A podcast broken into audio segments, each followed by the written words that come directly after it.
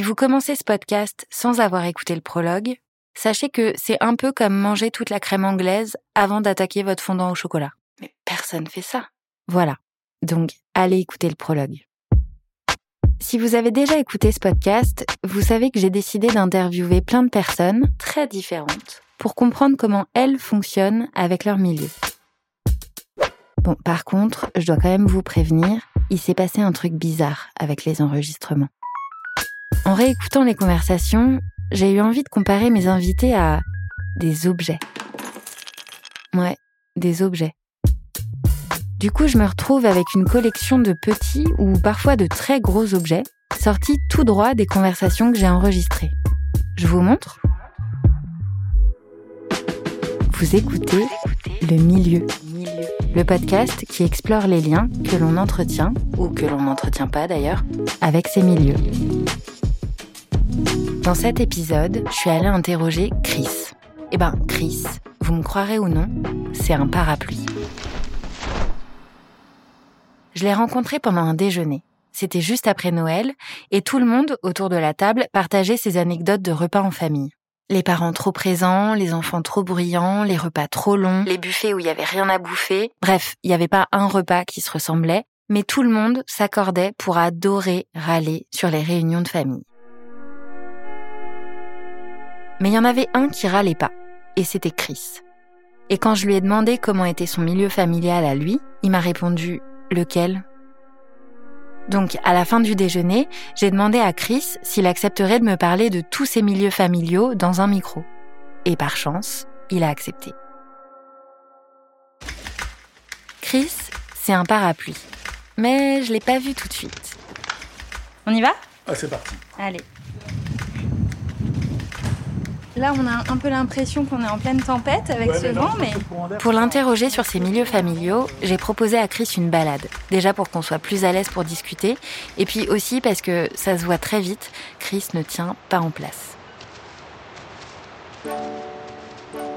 Après quelques minutes à l'écouter, j'ai compris que son histoire ne s'inscrivait pas dans un schéma dit classique. Parce que quand on évoque le milieu familial, au boulot, dans les médias, dans les discours politiques, il est socialement admis qu'on fait référence à un milieu refuge, un milieu protecteur, réconfortant.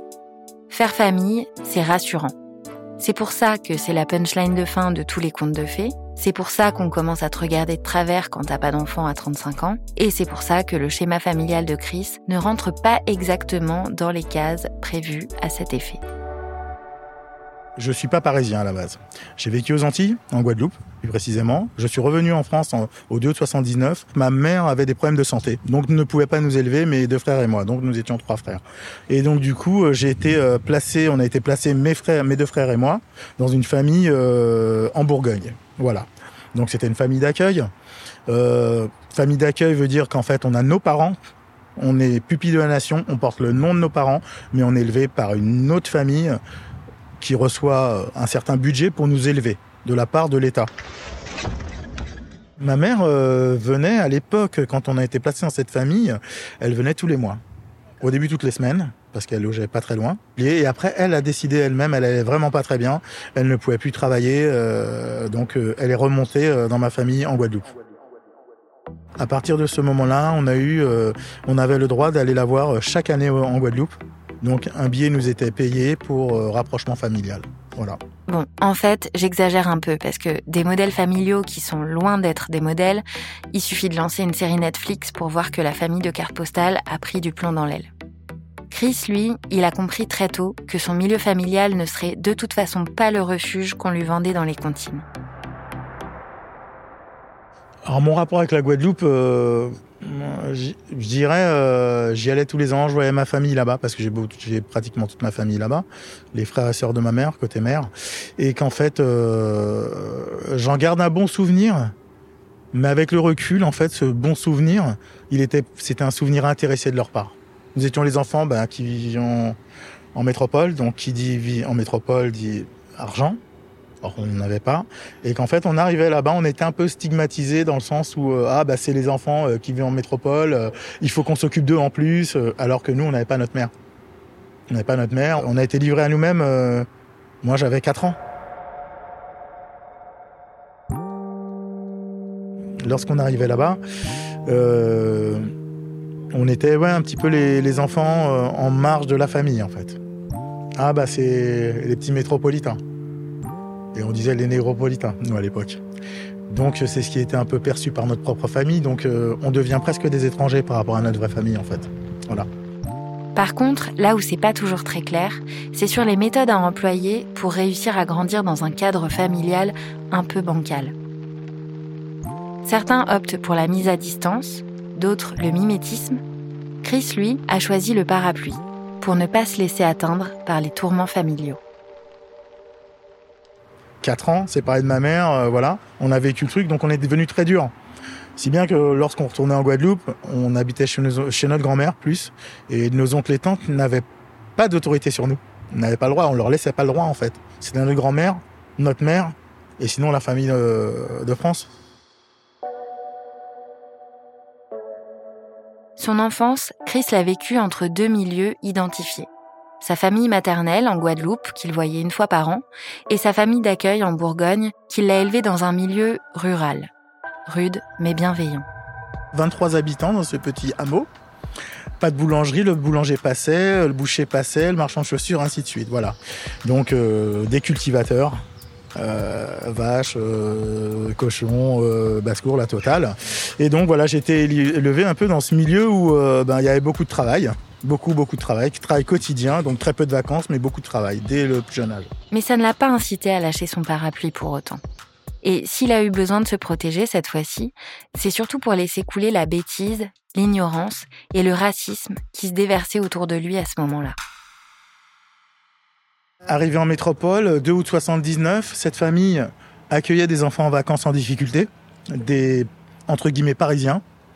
Donc euh, une quinzaine d'enfants.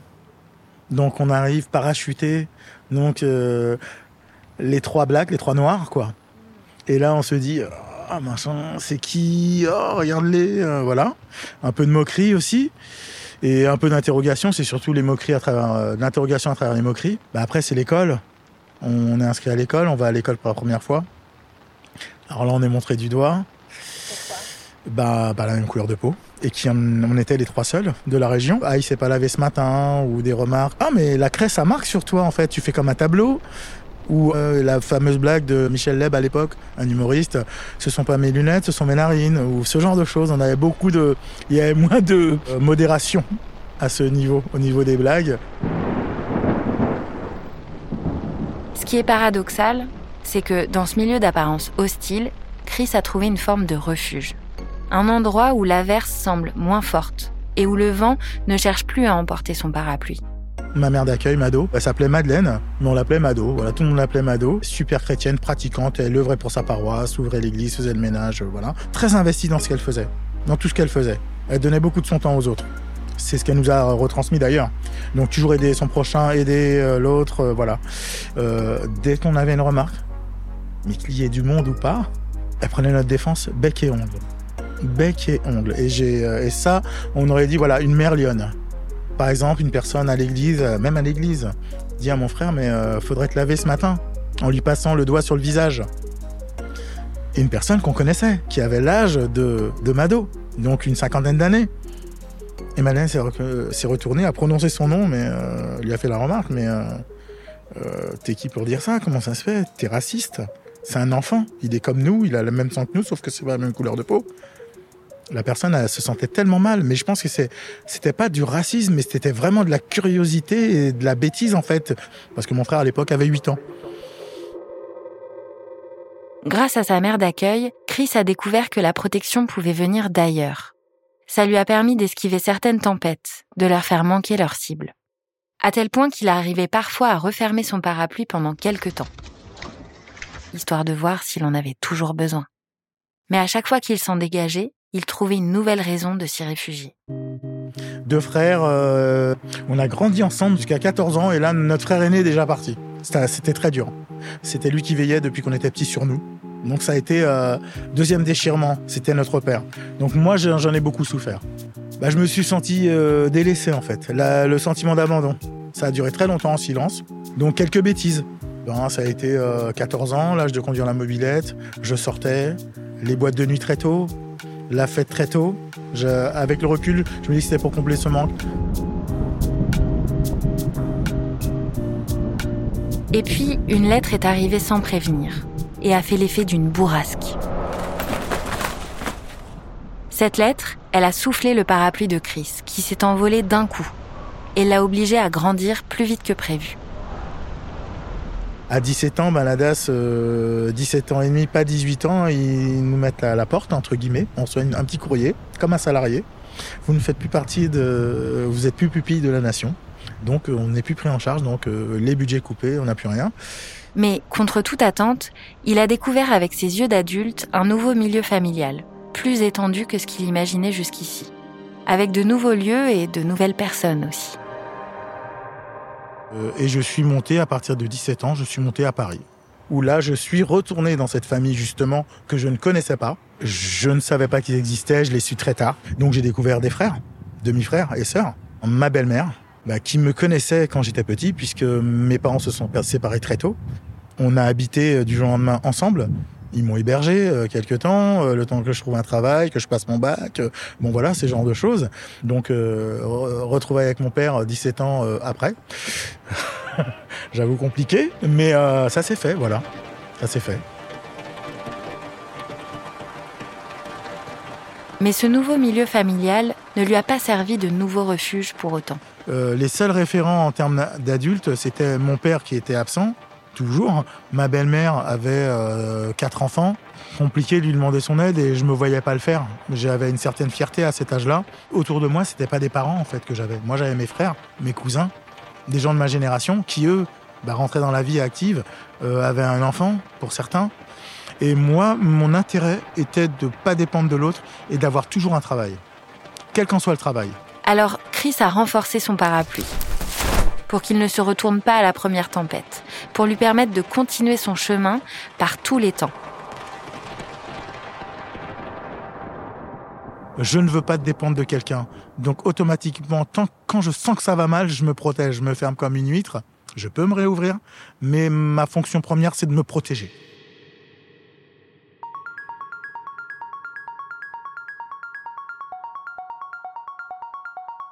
En écoutant Chris, je me dis qu'il nous manque un mot. Un mot qui pourrait parler de la famille que l'on ressent. Parce que quand on parle de famille, c'est finalement très fréquent de citer des personnes qui n'en font pas forcément partie au sens euh, génétique. La famille, ça peut être tes parents, tes potes, les potes de tes parents, les parents de tes potes, mais aussi tes voisins, tes collègues, tes colocs, le petit papy avec qui tu bois un café tous les matins au comptoir. Bref, en fait, quand tu y réfléchis, il y a plein de gens avec qui tu partages ta vie, tes idées, et qu'il est tout aussi légitime d'intégrer dans ton milieu familial que ton grand-oncle Bernard que t'as pas vu depuis 15 ans, et qui d'ailleurs ne sait plus exactement comment tu t'appelles. Donc quand on dit famille, ce qu'on veut en fait, c'est peut-être juste parler du concept. De l'idée que t'as pas à te débrouiller tout seul, que c'est ok de pouvoir compter sur des gens, que c'est légitime de vouloir se trouver un milieu sécurisant, et que toi aussi, tu peux te mettre sous le parapluie de quelqu'un. Ça, Chris, il l'a vite compris. Et pas que depuis qu'il a une femme et des enfants. Non, il l'a intégré plus tôt, quand il a compris que son parapluie, qu'il avait utilisé toute son enfance pour se protéger, avait aussi le pouvoir de rassembler. Euh, j'aime les moments familiaux. J'aime bien organiser, inviter, euh, voilà. Et j'aime aussi, surtout, euh, je porte un point d'honneur sur mes bons amis. Ouais, en fait, il a capté qu'il pouvait mettre un paquet de monde sous son parapluie. Quand mes frères sont partis, j'ai eu que des amis. J'ai pu compter que sur mes amis. Pour moi, c'est euh, vraiment important d'avoir euh, cette partie amicale. Parce que même dans une vie familiale, pour être euh, bon dans sa vie perso, il faut que j'ai mes moments à moi. À tel point qu'il a commencé à se créer des familles partout. Donc j'ai toujours mis un point d'honneur. L'armée, bah, c'était mes amis, pareil. Attends, attends. Quoi? L'armée? J'ai toujours gardé ce modèle un petit peu de, à la fois solitude, parce qu'à l'armée, ben, il faut savoir être seul, euh, parce que parfois on est très seul. Alors, moi non plus, je l'avais pas vu venir, la famille militaire. Donc, évidemment, on a creusé. C'est vrai que personnellement, j'avais pas une situation très stable à l'époque. Je voulais pas dépendre euh, de mes frères, de ma famille. Donc du coup, je me suis engagé. J'ai fait mon service obligatoire de 10 mois. Et euh, du coup, j'ai fait mes armes au service militaire. Bah, j'ai passé mes grades. Euh, donc j'ai découvert une autre facette de moi. Et à l'armée, j'ai trouvé mon bonheur en fait. J'ai eu beaucoup de regrets quand j'ai quitté l'armée, mais c'était un mal nécessaire. Je m'en voulais de quitter mes frères d'armes. Ils m'en voulaient. Ils me culpabilisaient, je culpabilisais. Donc tout y était, hein, mes frères, côté l'armée, parce que l'armée, quand on rentre pour sortir, c'est très difficile, c'est comme dans la mafia. Hein. En fait, euh, on est à l'armée, c'est une famille, on fait qu'un. Euh, si on s'en va, on les abandonne. Donc on peut pas quitter le truc comme ça. Ça a été très dur. J'étais devenu très militaire dans ma tête.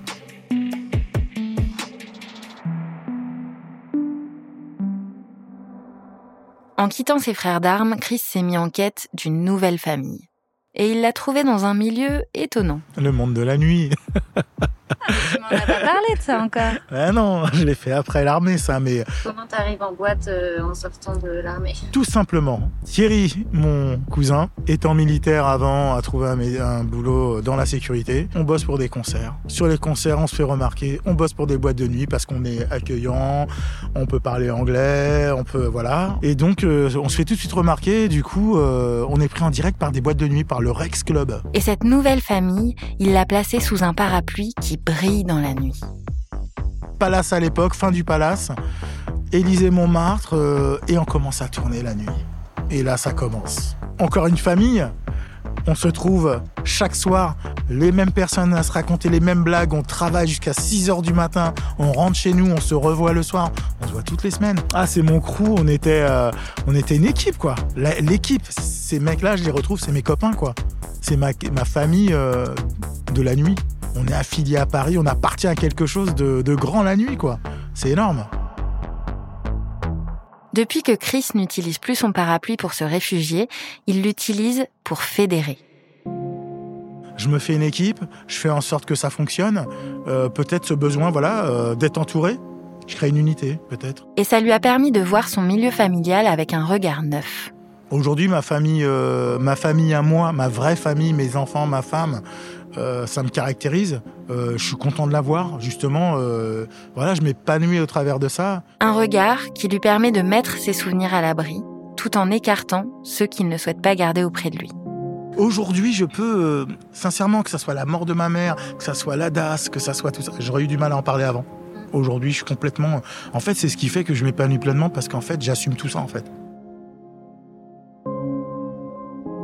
Pourquoi je cacherais le fait que j'ai été à la DAS, en fait? Tu vois, je l'assume complètement en fait. Fuck les gens qui se disent Ah bah t'es un mec de la DAS. Ouais, bah ouais, mais regarde, voilà.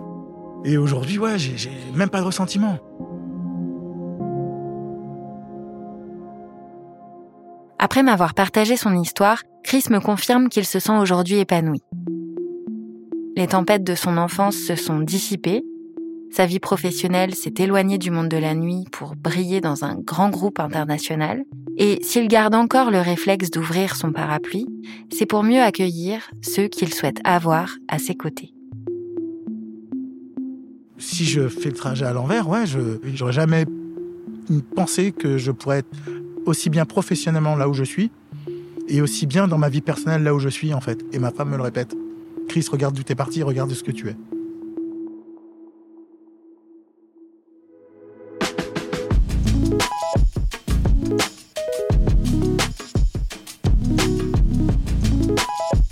Depuis que j'ai imaginé Chris en parapluie, et vous allez voir, le parapluie, c'est qu'une petite partie de ma collection, j'apprends à relativiser. En fait, transformer les gens en objets, c'est peut-être pas si étrange. Peut-être que c'est une technique comme une autre pour déployer l'histoire d'une personne, celle qui ruisselle de ses milieux sans qu'elle s'en rende vraiment compte. Mais d'ailleurs, il ressemble à quoi vos milieux à vous? Le milieu est une création originale de l'agence de podcast Calliope. Si vous avez aimé cet épisode, abonnez-vous, ajoutez-lui des étoiles, et si vous aussi, vous voulez nous parler de vos milieux et que vous n'avez pas peur de vous transformer en objet, contactez-nous.